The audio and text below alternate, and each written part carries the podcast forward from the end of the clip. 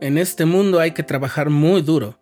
Cuando Adán entró en su estado caído, Dios le dijo que comería su pan con el sudor de su frente.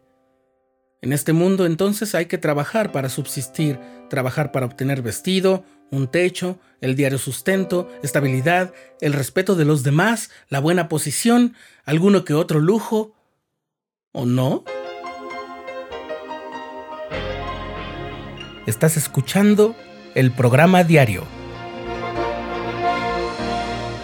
presentado por el canal de los santos de la Iglesia de Jesucristo de los Santos de los Últimos Días.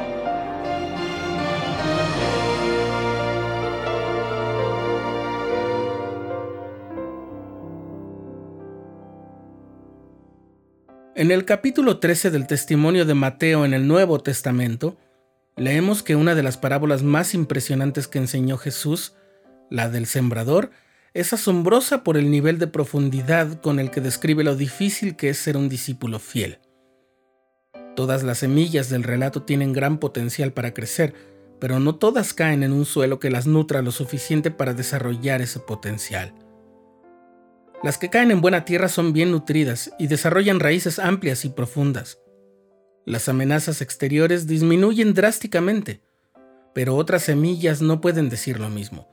Algunas caen junto al camino y se pierden, otras caen en pedregal y se marchitan bajo el sol abrasador de la tribulación. Por último, otras semillas caen entre espinos. Jesús compara la difícil situación de esas semillas con los que oyen la palabra, pero son ahogados por el engaño de las riquezas y el afán de este mundo. ¿El afán de este mundo? La sección 39 de Doctrina y Convenios es una revelación dirigida a un hombre llamado James Covell, que asistió a una conferencia de la iglesia en Fayette y sintió un vivo interés en la obra de la restauración e incluso manifestó que estaba dispuesto a ser bautizado. Pero Covell era un célebre ministro metodista. Dos de sus hijos eran también predicadores metodistas y durante los años en los que habían trabajado en la ciudad de Nueva York, se había puesto en contacto con las voces más poderosas del movimiento de reforma del metodismo. Cuando supo que el Señor ya tenía listo su llamamiento para acompañar a los santos a Ohio, dejando su vida llena de logros y contactos en Nueva York, Coble decidió que no se trasladaría a Ohio.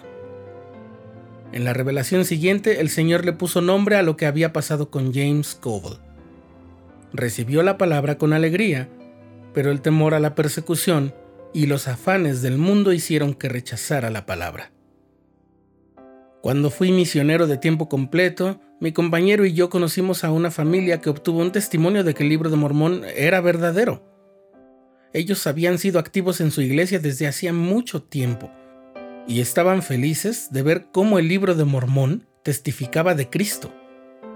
Pero eran una familia muy conocida entre los miembros de su iglesia, que en aquella localidad agraria del norte de México tenía muchos miembros y seguidores, Así que un día nos dijeron que su ministro les había prohibido seguir hablando con nosotros, y si no dejaban de hacerlo, los expulsarían de su congregación. En la conferencia general de abril de 2015, el presidente Dallin H. Oaks habló de la parábola del sembrador y dijo lo siguiente sobre los afanes del mundo. Cuando las prioridades están fijas en la compra, el uso o la posesión de pertenencias, lo llamamos materialismo. Quienes creen en lo que se conoce como la teología de la prosperidad padecen del engaño de las riquezas. La posesión de riquezas o grandes ingresos no son una señal de favor divino, ni su ausencia es un síntoma de desaprobación celestial. Hasta ahí la cita.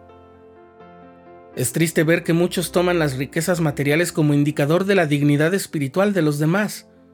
De alguna manera me hace pensar en los soramitas del libro de Mormón que perseguían a los pobres y los expulsaban de sus sinagogas, que los mismos pobres habían construido con sus manos.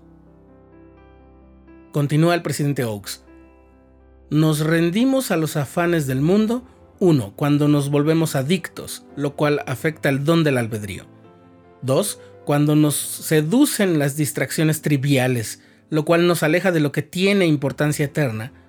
Y tres, cuando adoptamos la mentalidad de tener derecho a todo, lo cual afecta al crecimiento personal necesario a fin de calificar para nuestro destino eterno. Como puedes ver, los afanes del mundo son algo más sutil que una familia que se niega a bautizarse para no perder el prestigio que ha forjado. Hay situaciones casi imperceptibles que nos ahogan en los afanes del mundo, como la lista de cosas que mencioné al inicio de este episodio. ¿La recuerdas? Vuelve a ella y descubrirás que hay una línea entre lo que se nos pide y los afanes del mundo. ¿Cómo distinguirla? No tenemos alternativa, necesitamos al Espíritu Santo como compañero constante. Para ello debemos estar espiritualmente despiertos, alertas, ser limpios y tener la fe suficiente para obedecer.